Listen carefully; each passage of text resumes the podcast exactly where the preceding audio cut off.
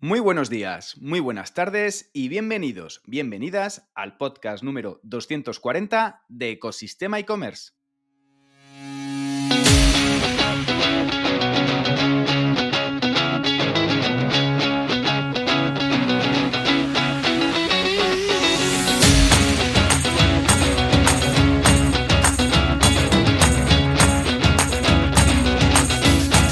Podcast, tu podcast donde podrás encontrar todo lo relacionado con el mundo e-commerce sin filtros, herramientas, trucos, noticias, emprendimiento y muchísimo más para crear tu tienda online o hacer crecer la que ya tienes. Hoy además de poder escuchar el podcast por los canales habituales, los viernes que tenemos las entrevistas con los protagonistas del e-commerce, la podrás disfrutar también a través de YouTube en el canal de Ecosistema e-commerce. Al micrófono, Javier López, consultor de e-commerce y director de ecosistemaecommerce.com, la plataforma donde podrás disfrutar de todo lo que necesitas saber sobre el apasionante mundo del comercio electrónico.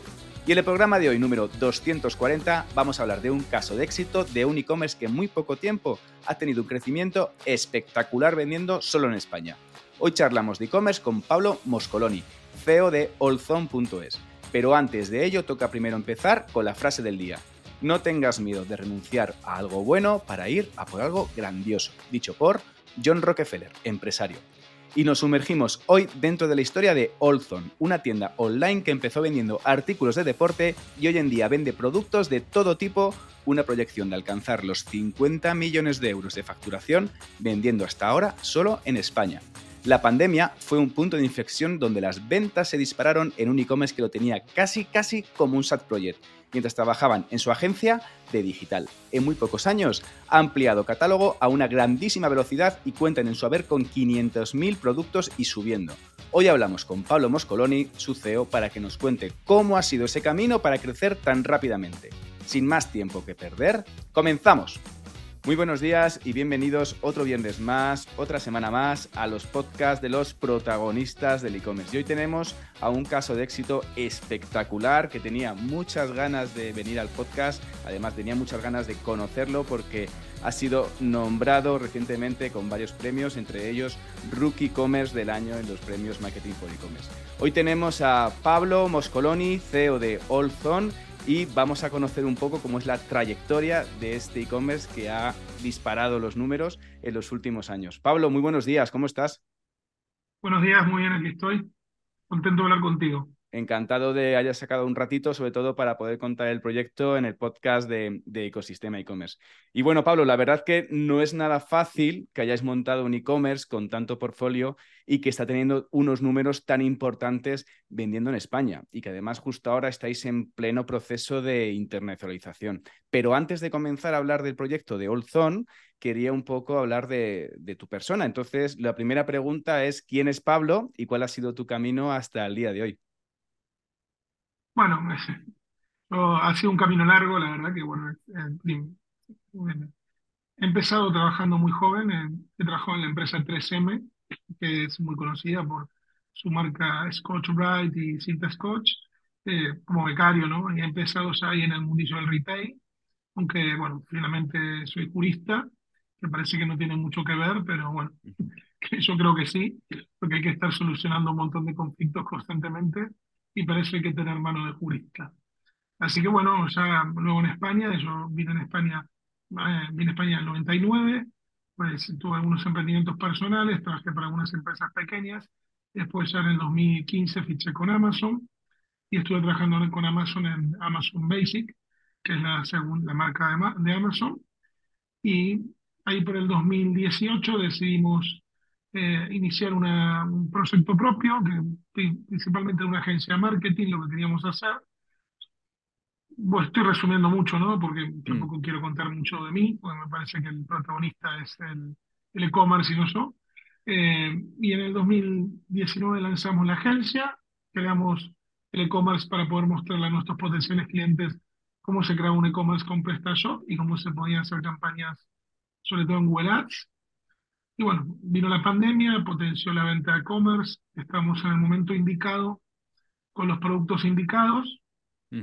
Quizás queda feo decir el momento indicado, pero era un momento de punto de inflexión porque todo el mundo empezó a comprar por internet. Eh, era evidentemente lo que había que hacer porque no se podía seguir de casa. y nosotros empezamos a vender productos que eran eh, para hacer deporte, para mantener, digamos, para mantenerse en forma y para mantenerse sanos, ¿no? Eh, y la verdad que de un día para el otro, de vender muy poquito, empezamos a vender eh, muchísimos productos. Éramos tres nada más, así que tuvimos, tuvimos que tomar decisiones si nos animábamos a, a avanzar por este camino del e-commerce, del retail, B2C, o nos o cancelábamos los pedidos y pedíamos disculpas, ¿no? Pero bueno, creo que tomamos una buena decisión, bueno, creo no, tomamos una buena decisión de mm. avanzar eh, y bueno, poner todas nuestras capacidades, todo lo que hemos aprendido de donde veníamos, ¿no? Los socios y yo, que al final somos dos, y, y luego ir sumando gente al equipo que, que se ilusionaba también con esto de David y Goliat, ¿no? De, de ser nosotros pequeñitos y, y en un momento difícil eh, empezar a, ganar mercado, ganar mercado y a poquito haciendo las cosas bien, con un concepto diferente al concepto marketplace. Y así hasta ahora, así hasta ahora. Esa ha sido un poco la trayectoria. Finalmente, la palabra SEO para mí eh, es, un, es un, vamos a exponer una etiqueta. Eh, yo creo que soy un solucionador, un trabajador innato y que, que, lo que tengo que hacer y lo que hago es todo el tiempo estar dando un poco de mí, de mis conocimientos, para apoyarme además eh, en aquellas personas que me permiten sentarse a su mesa, ¿no? Que son realmente expertos en lo que hacen y, y de esta manera poder avanzar. Entiendo. Eh, Pablo, para aquellos que no lo conozcan, ¿qué es Olzon? Bueno, Olzon es una multitienda online eh, que vende, ahora mismo tenemos 500.000 referencias, más de 15 categorías diferentes. A ver, las comparaciones son odiosas, pero que hay que hacerlas. Somos como un Amazon en pequeño, con la diferencia que aquí no hay vendedores externos, los vendedores somos nosotros y somos los responsables del door to, del door, to door, o sea, desde, el momento que eliges el producto hasta el momento que lo recibes, eh, le, compras, nos estás comprando nosotros y en ningún caso, eh, si tienes una incidencia, vas a, a tener que negociar con un proveedor o con un vendedor externo. O sea, es venta directa, multitienda online, con categorías diversas, de tecnología hasta alimento para mascotas, y cada vez agregando más, más, más productos, más ideas y más categorías. Muy bien. Luego te preguntaré cómo elegís esas categorías, porque uno empieza vendiendo, como tú decías, productos de deporte y acabáis vendiendo productos para mascotas, que la verdad que es bastante curiosa la, la evolución. Actualmente, eh, Pablo, ¿cuánto estáis facturando? Yo creo que vamos a cerrar este año cerca de los 50 millones de euros. Aunque a mí no me gusta hablar de cifras porque parece un poco prepotente, pero bueno, es una forma también de marcar la diferencia entre lo que, lo que, lo que, lo que hacemos en el 2019 y cómo fuimos progresando, ¿no? Al final el número es un poco el que te define. Sí, 2019, ¿cómo acabasteis, por, por curiosidad? En 50.000 euros. En 50.000 euros.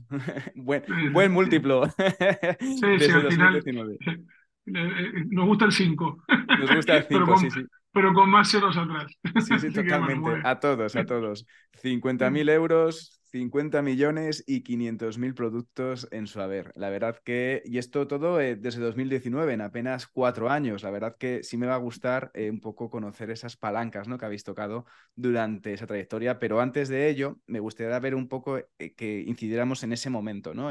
cuando visteis que el proyecto tenía esa dimensión, porque es un momento que te haces clic, plan de, oye, hay que meter recursos, hay que dedicarse a este proyecto porque claro, al principio las ventas no imagino que no serían muy altas hasta que vino la pandemia. ¿Cuándo fue ese momento que viste, anda, esto, esto tira? Yo creo que seguimos ahí, o sea, seguimos en la fase de crecimiento, de grow, como se dice. Eh, un momento, evidentemente, ya en el Black Friday del 2020, es cuando, perdona, disculpa, cuando vimos que esto tomaba trascendencia, ¿no? Tomaba significado en, la cifra, ¿no? Y empezamos ya en 2020 a incorporar gente a, la infraestructura, digamos, de la empresa, eh, que es una startup, convertirla en, en, lo que es ahora, ¿no? Mm. Eh, y además tuvimos la suerte de, ser seleccionados para el programa de Welfare Startups, que actualmente hay solamente 33 empresas. Y bueno, y, y, y ahí em, realmente esta fue una aceleración, fue como dices una palanca, sobre todo por el ecosistema de Google, porque nos permitió en un momento que no, no, teníamos eh, dinero para financiar grandes estructuras, ¿no? En el sentido de contratar oficinas, almacenes y demás. teníamos ya nuestro almacén montado, o sea, estábamos, eh, eh, el dinero que teníamos, que era propio, lo invertíamos muy bien, entonces Google nos dio la posibilidad de ir a sus oficinas, de poder alojar ahí a nuestros empleados, con todas las herramientas digitales de última generación, y aparte compartir un montón de, conocimientos con, diferentes expertos en diferentes materias, tanto de marketing como de IT, como de, inteligencia artificial, para que nosotros nos empapemos de eso y, hacer prueba y error, que yo creo que prueba y error es fundamental para el crecimiento, ¿no? Eh, el otro día estaba en el, en el Show Madrid y hablábamos de e-commerce y de B2C y tú tienes que besar muchos sapos para después encontrar realmente el príncipe, como, como se dice, ¿no? Como, y al final hemos besado muchos sapos, hemos cometido muchos errores, nos hemos apoyado en agencias, porque al principio no teníamos nuestro departamento de IT, y esta es otra palanca que se hacer en una agencia, un socio, un partner en desarrollo, en servidores, que sea, que sea el correcto, que sea bueno, que sea empático. Eh, la palabra bueno abarca mucho, no solamente bueno programando, sino en calidad, ¿no? En calidad eh, humana, que no son todos los, todos los negocios, también tiene que haber empatía cuando tienes un proyecto que, que al final también la agencia que trabaja contigo lo siente propio, ¿no? Y no eres un número más. Así que esa también fue una palanca, tener una, asociarnos con las personas correctas, eh, no, no sentándonos tanto en, o sea, siempre es un profesionalismo, pero no tanto en el speech o lo que nos ofrecían, sino en ver cómo eran, cómo trabajábamos juntos, ¿no? Como yo siempre digo, primero buenas personas y después todo, todo lo demás. Actitud y luego aptitud en este caso, sobre todo.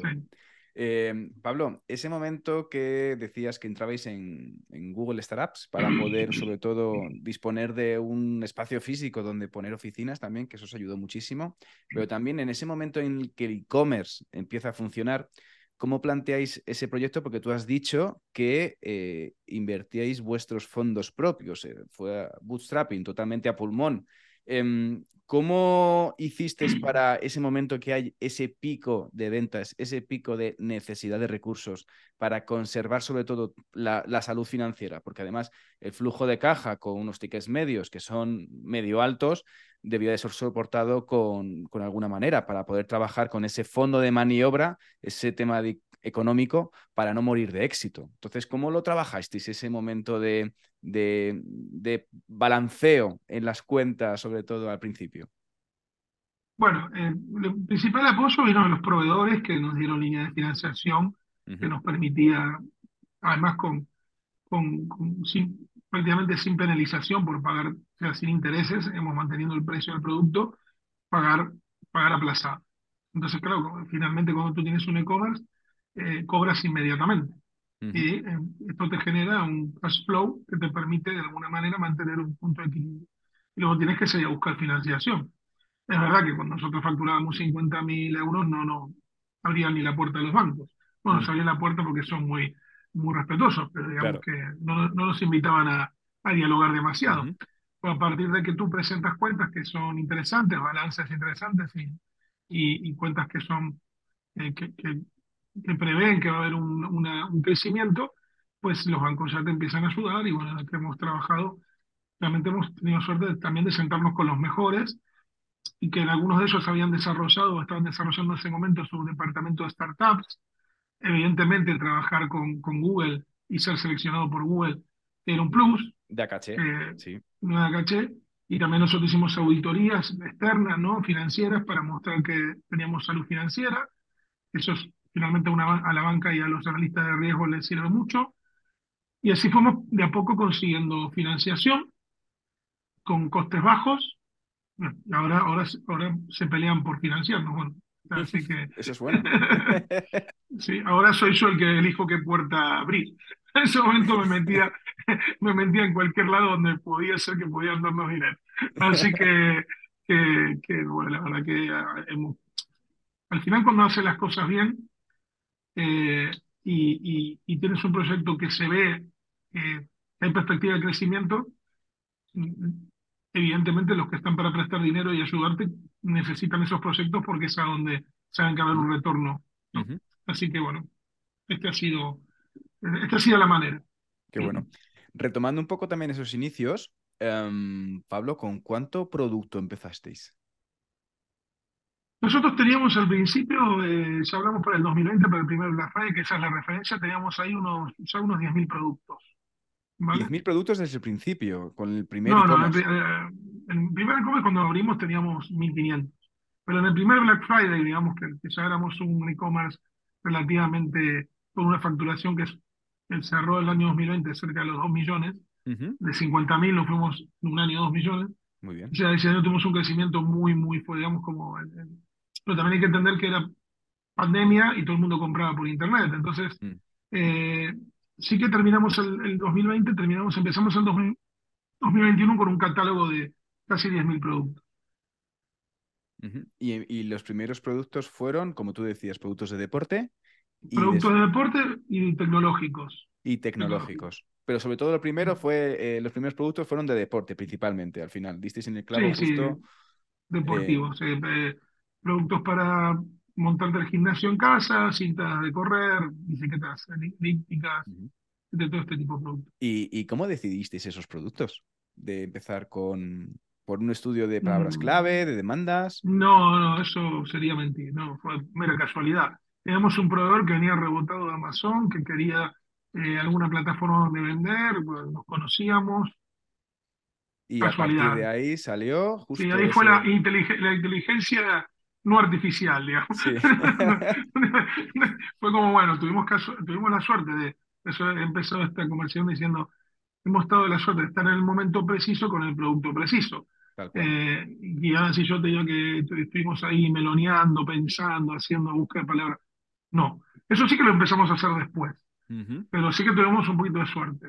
Ujú. Que si en vez de vender productos eh, de- deportivos hubiéramos salido a vender velas aromáticas, igual no, no hubiéramos, no seríamos Olson. O zapatos, por ejemplo, que O zapatos. no funcionado zapatos. mucho. Zapatos que no. No, no eran. Em, ¿fuisteis rentables desde el primer momento, Pablo? Sí, sí, siempre fuimos rentables. O sea, sobre todo porque estos productos, los, los productos deportivos tienen una rentabilidad alta. La- los tecnológicos no, no tanto, pero los deportivos sí. Y después siempre fuimos eligiendo productos para, o sea, familias de categorías para, para implementar en la web que tuvieran eh, ese balance entre la poca rentabilidad que te puede dar la tecnología y la mucha rentabilidad que te puede dar, por ejemplo, muebles de hogar, electrodomésticos, Claro. moda, que es lo que ahora vendemos también. Vendéis esta moda, sí. Y todo esto desde España. Sí, solamente Eh, España. desde España España, entera. Lo cual tiene bastante mérito, pero que creo que estáis trabajando ahora también en la internaliza- internacionalización del proyecto, ¿no? ¿Cómo lo estáis planteando, esa internacionalización? Hemos decidido ya el- el año pasado, cuando empezamos con el plan de negocios, que lo tuvimos en un primer momento, pero lo fuimos modificando, eh, ya salir a Portugal. ¿no? Desde el punto de vista logístico y por el tipo de productos que tenemos, es un mercado interesante. Y, y ya estamos, ya este Black Friday vamos a impactar en Portugal. Ya la semana que viene estaremos anunciando, o sea, la web ya está disponible, ya se puede entrar a olson.pt, eh, pero, pero ahora mismo no hemos hecho publicidad porque estamos terminando de atar los últimos Muy bien, cabos sueltos, cabos. pero en Black Friday impactamos en Portugal también.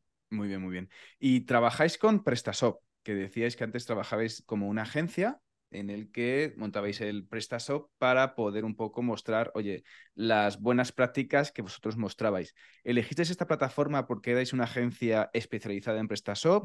Eh, ¿O fue porque, No, digamos, cómo elegisteis la plataforma? ¿Cómo fue la Queríamos, o sea, que, que- queríamos serlo, nos habíamos metido como agencia, buscábamos un, eh, buscamos una plataforma que pudiéramos de alguna forma ofrecer a nuestros clientes y que sea programable. Bueno, sabemos que PrestaShop está ahí, es para pequeños emprendimientos que luego pueden crecer. eh, y, y bueno, evidentemente estuvimos hablando con ellos para hacernos agencia oficial, pero después quedó en la nada porque finalmente terminamos siendo, terminamos siendo un e-commerce, ¿no? Mm, La verdad que tenemos algunos desarrollos que tenemos sobre todo para web jurídicas y demás, pero que no tienen nada que ver con, que hechos con WordPress y demás, que eso lo tenemos ahí, pero no- evidentemente no es el negocio. no. Eh, y elegimos PrestaShop porque era amigable, sobre todo, la, la- lo he dicho ayer en, la- en el meeting que tuvimos ahí en el de Shop. Para mí amigable es una palabra que abarca mucho. Tener algo amigable es, es un- de verdad importante, ¿no? Entonces vimos que era amigable para desarrollar, amigable para introducir módulos que vienen de- del mismo repositorio de PrestaShop, nos gustaba. Ahora mismo es un PrestaShop que hemos abierto y le hemos metido mano y yo siempre digo el Ford Focus lo hemos convertido en un Ferrari, pero sigue siendo PrestaShop. La habéis directamente customizado totalmente ad hoc y ya casi es como un desarrollo propio, más que un PrestaShop, se puede decir. Sí, ya casi es como un desarrollo propio, más que un PrestaShop. Es verdad que lo hemos customizado todo lo que se puede customizar. Pero bueno, también es verdad que PrestaShop te permite eso entiendo. Y Pablo, eh, gestionar un catálogo de 500.000 referencias eh, tan inmenso y con tanta, además, con tanta diversidad de tamaños, porque hacéis desde paquetes pequeños tipo móviles hasta muebles de jardín, por ejemplo. ¿Cuáles son las principales dificultades que supone gestionar esa diversidad de catálogo? Bueno, realmente a medida que nosotros crees que vamos incorporando un catálogo, pues en el catálogo, vamos a incorporar el catálogo un tipo, una tipo de familia de producto, bueno, nos preparamos previamente para eso. Vamos a, el primer problema es el espacio, ¿no? Pero es verdad que nosotros tenemos distribución directa, que tenemos el 70% de lo que nosotros vendemos lo entregamos nosotros mismos, lo preparamos nosotros mismos, y el resto es a través de dropshipping, ¿no? Entonces, bueno, el dropshipping sí que nos ha ayudado para poder tener almacenes externos eh, y que estos almacenes entreguen, sobre todo productos voluminosos, lo entreguen por nosotros, ¿no? Entonces, esa es la manera. La manera es ni dropshipping total ni distribución total, sino propia total, sino un mix, ¿no?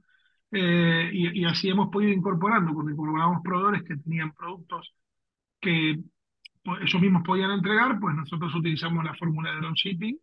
El proveedor lo único que tenía que hacer era recibir el pedido y nosotros se lo y enviárselo a nuestro cliente. los vendedores somos, éramos siempre nosotros. Así que vemos que el principal desafío es logístico. Ahora, a la hora de controlar el catálogo, bueno, la Product Manager, pues eh, ahora más que antes, eh, ayuda a la inteligencia artificial, ¿vale? Sobre todo herramientas como Connected, que sirven para segmentar y ver un poco por dónde van los tiros a la hora de hacer promociones, a ver qué productos destacamos más y menos y demás, ¿no?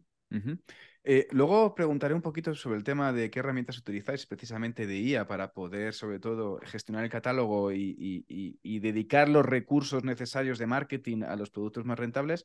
Pero para hacer esa selección de productos, em, ya que no estáis especializados en una venta en particular, y tú muy bien decías antes que estáis convirtiéndoos como en un pequeño Amazon, ¿no? O en un AliExpress o en un Mirabia, eh, ¿cómo hacéis esa selección de productos, esa, esa multicategoría, desde móviles hasta muebles de jardín, en este caso? Bueno, nos, nos, nos, centramos mucho en la necesidad del cliente, o sea, nosotros siempre decimos que la tecnología es como el caballo de Troya con el que entramos a las casas ¿no? de nuestros clientes y que confían en nosotros comprar productos de alta gama, de valor muy alto, ¿no? Una, una media de la cesta de la compra de 1.000 euros o 800 euros. ¿El pedido medio son 1.000 euros? Ahora ha bajado, pero hablamos de que este tipo de clientes cuando compran tecnología están comprando productos como iPhone 15, ordenadoras de alta gama, tenemos ese tipo de clientes. Entonces, sí que fuimos viendo que teníamos que ofrecerle a estos clientes alternativas de productos, porque nosotros vendemos, eh, o sea, no, no vendemos chiquitaje, para decirlo de alguna manera, sino, que, sino que vendemos productos de valor agregado, ¿no? Si tú quieres comprarte un set de jardín, pues nuestro set de jardín es de diseño italiano y es un set de jardín que vale más de 350 euros. Eh, no es un set de jardín de 50 euros. ¿no? Eh, entonces, la cesta de compra es alta y si tiramos por ahí, por elegir productos que tengan un... No es que sean caros, tienen oferta comparado con... Pues, si tú, compras quizás el mismo producto en otro lado, pues te va a salir 600 en, nuestra cuenta es 350 o 400, porque vamos al margen mínimo. Eh, y al parte somos una startup, somos ligeros y podemos bajar al cliente el mejor descuento posible. ¿no? Y hemos ido eligiendo estos productos en base a lo que veíamos que los clientes necesitaban. Por ejemplo, a un cliente no le apetece irse a comprar una nevera, una, un frigorífico, ¿sabes? Porque tiene que ir, después se lo tiene que montar, en, buscar un transportista, sacar el antiguo, poner el nuevo. Bueno, vamos a electrodomésticos de, de, gama, de gama blanca, estos de voluminosos, y vamos a ver el servicio de entrega, de recogida, instalación y demás, y que el cliente lo elija en la web y ya está, ¿no? Nos metimos en electrodomésticos porque creíamos que ¿eh? O sea, el estudio ha sido no tanto a detalle de idea, de rotación, en marcha ni demás, sino por sentido común. ¿Vale? Ha sido más sentido común. Y hemos ido eligiendo categorías en base a lo que nos sugería la analítica y también en base al sentido común. Y por ahora el sentido común eh, ha vencido la analítica. Veremos en los siguientes, en los siguientes eh, digamos, tiradas de, nuevos catálogos, la verdad. Pero sí, la verdad que sentido común de necesidades y, oye, el que tiene un móvil también necesita una nevera, con lo cual, si hay posibilidad de... Y necesitará una silla y necesitará vestirse. Entonces, un poco después es elegir qué tipo de productos, pero evidentemente tiramos en analítica, vemos cuáles son las oportunidades, qué productos rotan más que otros, y después decidimos. Pero el sentido común, cuando nos reunimos a hablar con el departamento de marketing y producto, el sentido común es lo que, lo que inclina la balanza. Qué bueno, qué bueno. En la parte logística, em, con ese catálogo al final que decías tú, más o menos el 70% de los productos los servicios vosotros directamente, eh, tendréis un almacén bastante grande y algunos automatismos. ¿Cómo tenéis un poco automatizadas esas operativas en el almacén? Bueno, todavía no llegamos a la parte de automatización, para ser sincero, el automatismo es la gente que trabaja con nosotros, son como robots ahora mismo. Todavía estamos un poco en, ese proceso de cambio de lo que es meramente manual a la automatización, ¿no? Sí tenemos el automatismo típico, ¿no? De poder tener ordenado con nuestra base de datos de productos, evidentemente no es que es todo manual, pero mm, si tú me dices si hay un robot inteligente que va buscando los productos, no, todavía no hemos llegado a, a esa dinámica. Iremos a eso, porque al final es lo que, a medida que la empresa crece, necesita cada vez más esta automatización. Digamos que estamos entre, a medias entre el automatismo normal que puede tener un, almacén logístico eh, y eh, el, que, el que viene, el futurista, ¿no? Va a ser de alguna manera, donde la interacción humana será la mínima, ¿no? Entiendo, eh, entiendo. Pero no, realmente no te puedo decir que tengamos ahora el automatismo que puede tener, por ejemplo, Amazon. No. hombre, eso es complicado, es complicado. Me parece que no hay, no hay puntos medios ahí.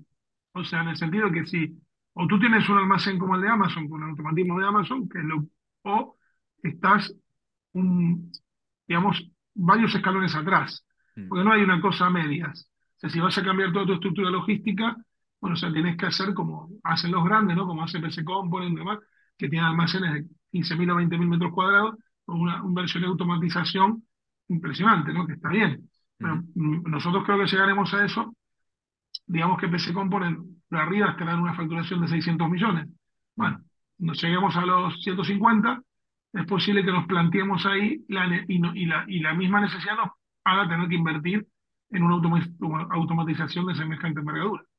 Por ahora con nuestro almacén vamos bien. Estamos un poco apretados, pero vamos bien. Muy bien, muy bien. Conozco el caso de un de Víctor Juárez, que está, por ejemplo, en León, que tiene eh, craftelier.com y tienen bastantes automatismos en almacén, pero es que también manejan, y como tú dices, tienen más de, ellos tienen más de 100.000 referencias y las líneas de catálogo del pedido son de a lo mejor de 9 10 líneas de media. Es decir, de 9 o 10 productos por, por pedido, con lo cual al final, logísticamente, es un poco quilombo ahí con todo un lío brutal, con todo el tema de. Claro, si tú tienes que. A ver, nosotros generalmente también mm. tenemos líneas de catálogo diversas, tenemos presenta de la compra pero no, nueve, no puedo dar dos o tres pedidos.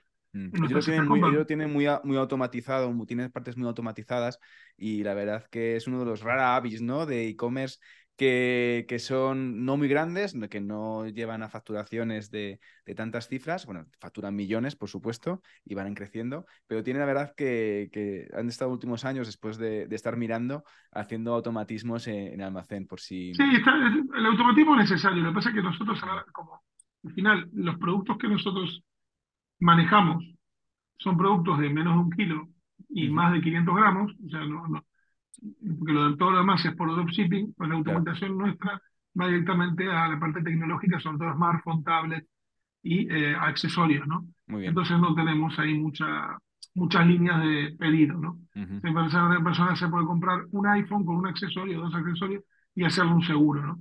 Y ahí. Eh, después si compra productos del hogar, pues sí, puede comprar un set de silla, pero eso ya sale de otro almacén. Perfecto. ¿Cuántos almacenes tenéis?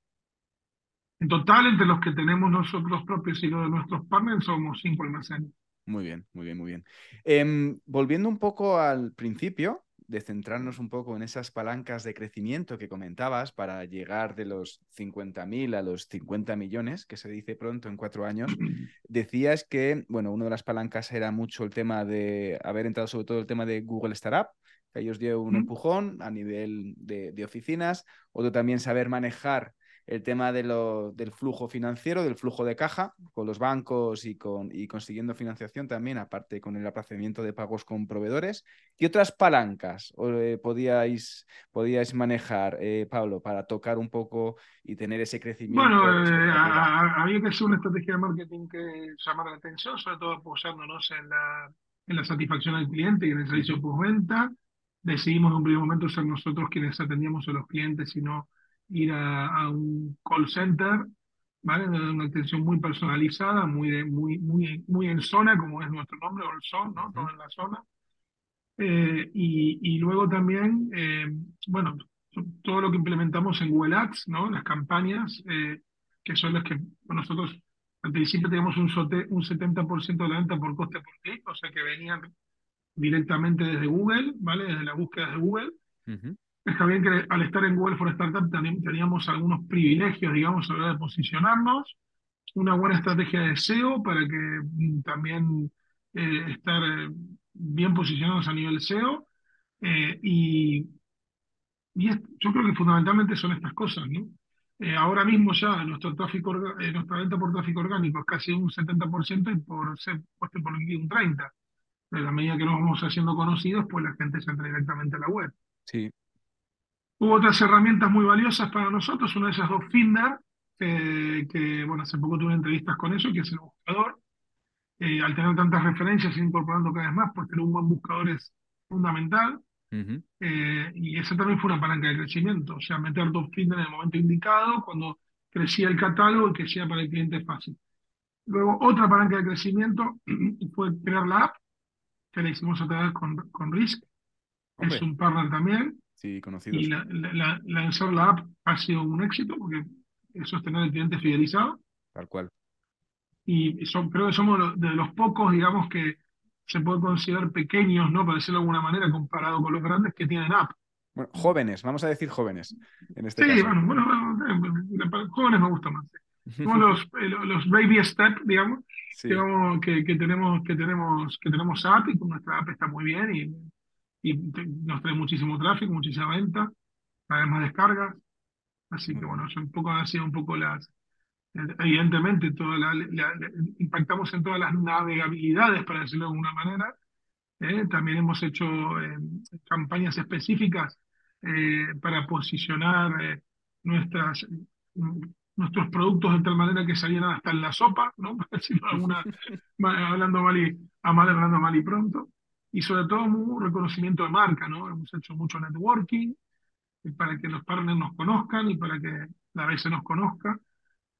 Hemos creado varias eh, estrategias de, de, ayuda medioambiental, ayuda a, a, que los clientes que tienen discapacidad puedan comprar de todas maneras. Estas son todas palancas, son todas palancas, no, no, hay una palanca, son todas pequeñas palancas que vas accionando y, y hacen que el proyecto se eleve. Y sentido común sentido común siempre. siempre nos sentamos en una mesa, podemos cerrar la puerta y, como digo yo, bueno, cerramos la puerta, ponemos café, nos sacamos el nudo de la corbata y bueno, vamos a pegarnos aquí y, de aquí tiene que salir algo, algo positivo, ¿no? Entonces, ese tipo de reuniones que no son muy no lo hacemos muy a menudo porque si no te eternizas, eh, pero cuando las hacemos son productivas. Muy bueno. ¿Cuánta gente tenéis en el equipo, Pablo, ahora mismo en Olzon? Ahora son 50. ¿Os gusta el 5? Sí, nos gusta el 5. Vamos, vamos, de 5 en 5. ¿Cómo lo tenéis estructurado? Eh, ¿Cómo estamos nosotros? ¿Dónde estamos físicamente? Sí, estructurados por departamentos, ¿dónde tenéis más peso, menos peso? Ah, sí, tenemos, tenemos departamento de recursos humanos, el financiero, el de logística, el de marketing, el de IT, el de, de, bueno, de producto creo que lo he mencionado, el departamento de atención al cliente y postventa. Para que me acuerdo, ¿qué más? Tenemos el departamento de becarios, tenemos becarios que trabajamos con varias empresas de formación, eh, tanto universidades como eh, formación profesional. Eh, tenemos el departamento jurídico, que también es propio, y administrativo, muy bien, muy bien. 50 personas en, en, cuatro años, que está, que está estupendo, sobre todo para, para una empresa que en 2019 todavía estaba en los, en los comienzos. Y aparte de vender directamente, eh, ¿vendéis también en Marketplace, Pablo? No, nosotros somos eh, contrarios al Marketplace. Ya sois vosotros en sí un casi un pequeño. No, no, todavía no, no todavía no sois, todavía no sois. Sois directos. No, pero es que, es que para, para mí el Marketplace es Marketplace, un mercado, es como irte a la feria. Está muy bonito, a mí me gusta ir a la feria, pero a la hora de comprar por internet prefiero comprarle a una persona y no comprar en una feria. Porque después el, feri- el feriante puede levantar su, su chiringuito y desaparecer. Claro, claro, claro. Entonces claro. nosotros no, nosotros no, nosotros estamos aquí a- para las buenas y para las malas. Así que, que si compras algo en Olson, pues será el sol el responsable de todo el proceso. Entiendo. Eh, hablabas de la propuesta de márgenes, que trabajáis con márgenes muy pequeños y con mucha profundidad de catálogo. También son un poco eh, dos puntos que conforman parte de vuestra propuesta de valor, ¿no? En este caso, precios bajos, buen servicio al cliente y profundidad de catálogo. El- en el tema de la gestión del catálogo, ¿se cumple un poco la regla de Pareto en que el 80% de los ingresos provienen del 20% de los, de los productos? ¿O en vuestro caso es mucho long tail eh, en, en base a la profundidad de catálogo? Bueno, eh, sinceramente en un primer momento sí, en un primer momento sí, Ujú. y ahora ya no. Ahora ya digamos que estamos en un 40, un 50%. O sea, tenemos gra- dos grandes categorías que son las que más venden, pero todas las demás categorías juntas equiparan, digamos, ¿no? Entonces la- la- son tecnología, todo lo que es tecnología, y después hogar, que son las dos en las que hemos ganado ahora, tú mencionaste Rocket de, de e-commerce AdWords, pero también hemos ganado por segundo año consecutivo el comercio del año en categoría de tecnología, Muy bien, y, y este año lo hemos ganado en, en hogar. qué bueno. Y en hogar, le hemos, en hogar le hemos ganado IKEA, y en tecnología creo, pues estaba yo de viaje, sé que hemos ganado, pero no sé quién era el que estaba de nosotros al final, pero o era PC Component o MediaMarkt, que son siempre los que están ahí compitiendo. Buenos rivales en este caso, ¿eh? Sí, sí, la verdad que sí. A mí, si me voy a subir al ring, me gusta subirme con alguien más grande que yo. Así que esta es la idea, ¿no? Para, para, para ponerte a prueba. Así que bien, pues, sobre todo porque esta, este, este, o sea, el Rocket, como has mencionado antes, eh, sí que lo da un jurado, pero comercio de año es la votación de los clientes. O sea, eso lo, lo que quien te juzga es el cliente. Para nosotros ese premio es muy importante porque es una, una forma de tomarnos la temperatura, ¿sabes? De ver cómo lo estamos haciendo. Así que Em, respondiendo concretamente a tu pregunta, sí creo que estamos en un 50%. No se cumple la regla del 20-80, No, ya no. estamos en- Muy bien. Eh, Pablo, hablabas antes de herramientas tipo Connective, si no me equivoco, ¿no? Que trabajabais Sí. para trabajar la parte de automatizaciones. ¿Qué otras herramientas trabajáis para la automatización de la gestión del catálogo y que contribuyan al crecimiento de la facturación? Herramientas así como, estas son mis herramientas imprescindibles en este caso. Bueno, hay herramientas que esas son de empresas que están en el mercado, ¿no? Que como te he dicho antes, Dogfinder. Connective, eh, para, para, eh, para facturación, estamos con Facturzone, con software del Sol, o sea, estas son... Después nosotros hacemos desarrollos a medida, que trabajamos con una agencia llamada Alcalink, Ujú. con la que estamos haciendo el desarrollo a medida de la inteligencia artificial. Esa estamos en testeo, que nos permite, por ejemplo, todas las descripciones de productos, hacerlas en un Plus Plus, Ujú. eh, la, la reos- reo- reordenación del catálogo hacer en un Plus Plus y sacar cualquier tipo de informe de ventas o de eh, financiero o todo lo que tenga que ver con, con data, Big Data, puedes sacarlo así. Estamos en testeo con esto y lo hemos desarrollado a medida. O sea, no es que es una empresa, digamos que esta es una, una agencia de desarrollo que desarrolla a medida y con nosotros, digamos que nosotros somos para ellos también es un caso de éxito, ¿no? Pues es la empresa que ha, ha venido creciendo con nosotros y prácticamente todo lo que desarrollan nuevo lo testean con nosotros y nosotros ahora también estamos con LinkHub, que es una empresa que da se- servicio de inteligencia artificial para la atención al cliente y servicio postventa, que Ujú. cuando tú hables por chat, por eh, WhatsApp, eh, hables con la inte- inteligencia artificial eh, y, y te dé casi una atención humana, casi, casi porque estamos terminando de entrenar, el entrenamiento es lo más importante. Eh, y, y esas son fundamentales, o sea, pero hay muchísimas más, que ya vienen, vienen, en- directamente en PrestaShop, como las pasarelas de pago, es fundamental. Ahora, si me dices, Connective es fundamental, dos filtros fundamental, y la utilización de inteligencia artificial en, el nivel de catálogo que tenemos nosotros y el nivel de, clientes que tenemos también es fundamental.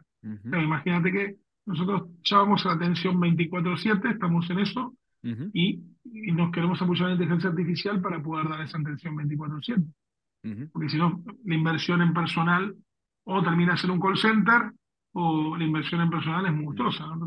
y perdéis la, el control verticalizado que tenéis en vuestra compañía de atención al cliente y todos los departamentos. Entiendo.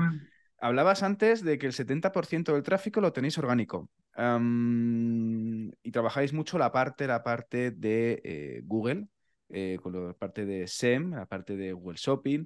Em, digamos que son ese tipo de canales los que mejor os funcionan a nivel de publicidad, de marketing, cuando invertís en paid. Sí, nosotros hemos hecho publicidad también en la televisión. El año pasado sacamos nuestra campaña Black Friday en, en TV Nacional y en programas de, de TDT, como, como de Kiss o Max. Eh, en el chiringuito de los jugones dio resultado porque vimos aumento de tráfico, la venta nuestra es, tanto en, Meta, tanto en Meta como en Google, es donde nos trae el tráfico que luego se convierte en orgánico. Esto es como, yo siempre lo digo cuando hablamos con el departamento de marketing, nosotros pagamos para que la gente venga a nuestra fiesta, ¿no?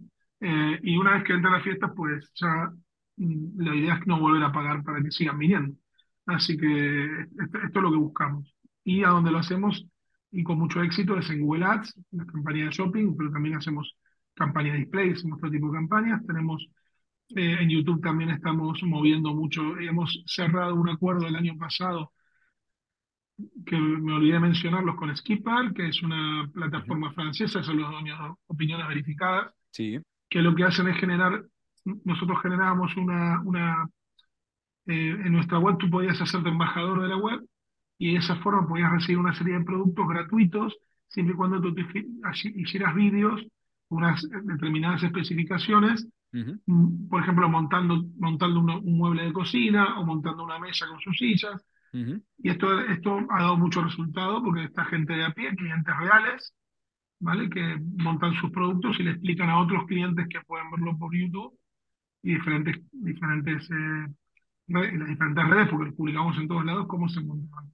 Y esto no es un influencer, tipo de influencer que tú le pagas para que te promocione, ¿no? Sino que es un cliente. Muy bien, muy bien, muy interesante. Eh, Pablo, estamos terminando un poco. Tengo solamente un par de preguntas más que hacerte para esta charla sobre cómo ha crecido vuestro proyecto. Tema de métricas. Me gustaría preguntarte algunas métricas sobre vuestro proyecto. Por ejemplo, número de visitas mensuales que tenéis, más o menos, o anuales. Eh, tráfico. anuales estamos en más o menos unos 23 millones. 23 Así que ahí dividimos, dividimos por 12. está muy bien, está muy bien. 23 millones de visitas está muy bien. Em, pedido medio, me decías que estabais eh, pedidos medios altos, ¿no? 1.800. Sí, sí, bueno, vamos a, vamos a, como nos gusta el 5, y pues, aunque, aunque parezca con los 5 dígitos oscilantes lo que te digo, Estamos en, una sexta media de 500 euros. aproximadamente. ¿Y tasa de conversión media que tenéis? ¿Cuál es más o menos la tasa de mm, conversión? Eh, estamos en el 1,6. 1,6 está muy bien, está muy bien teniendo la, capilaridad que tenéis de productos, está estupendo. Vale, y ya por último, Pablo, eh, retos para 2024. ¿Qué vais a hacer el año que viene?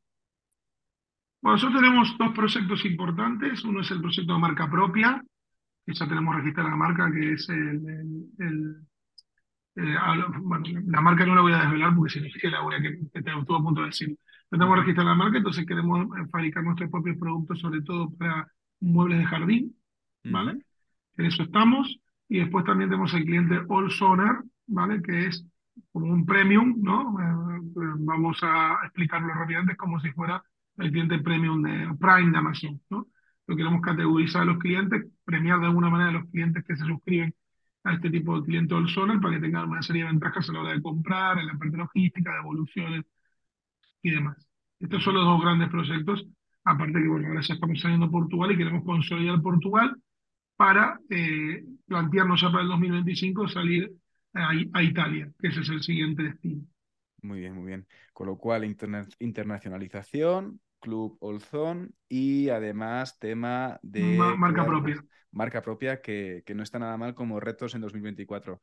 Pablo, un placer haber compartido este tiempo contigo. La verdad que ha sido una gozada poder, sobre todo, conocer un poco los, eh, la, intrahistoria ¿no? de Old Zone y ver cómo habéis conseguido ese levantamiento de e-commerce en tan poco tiempo como un caso de éxito como es Old Zone, llegando, pues como tú decías, ¿no? desde los 50.000 hasta los 50 millones en apenas cuatro años, que es algo, la verdad, que, admirable.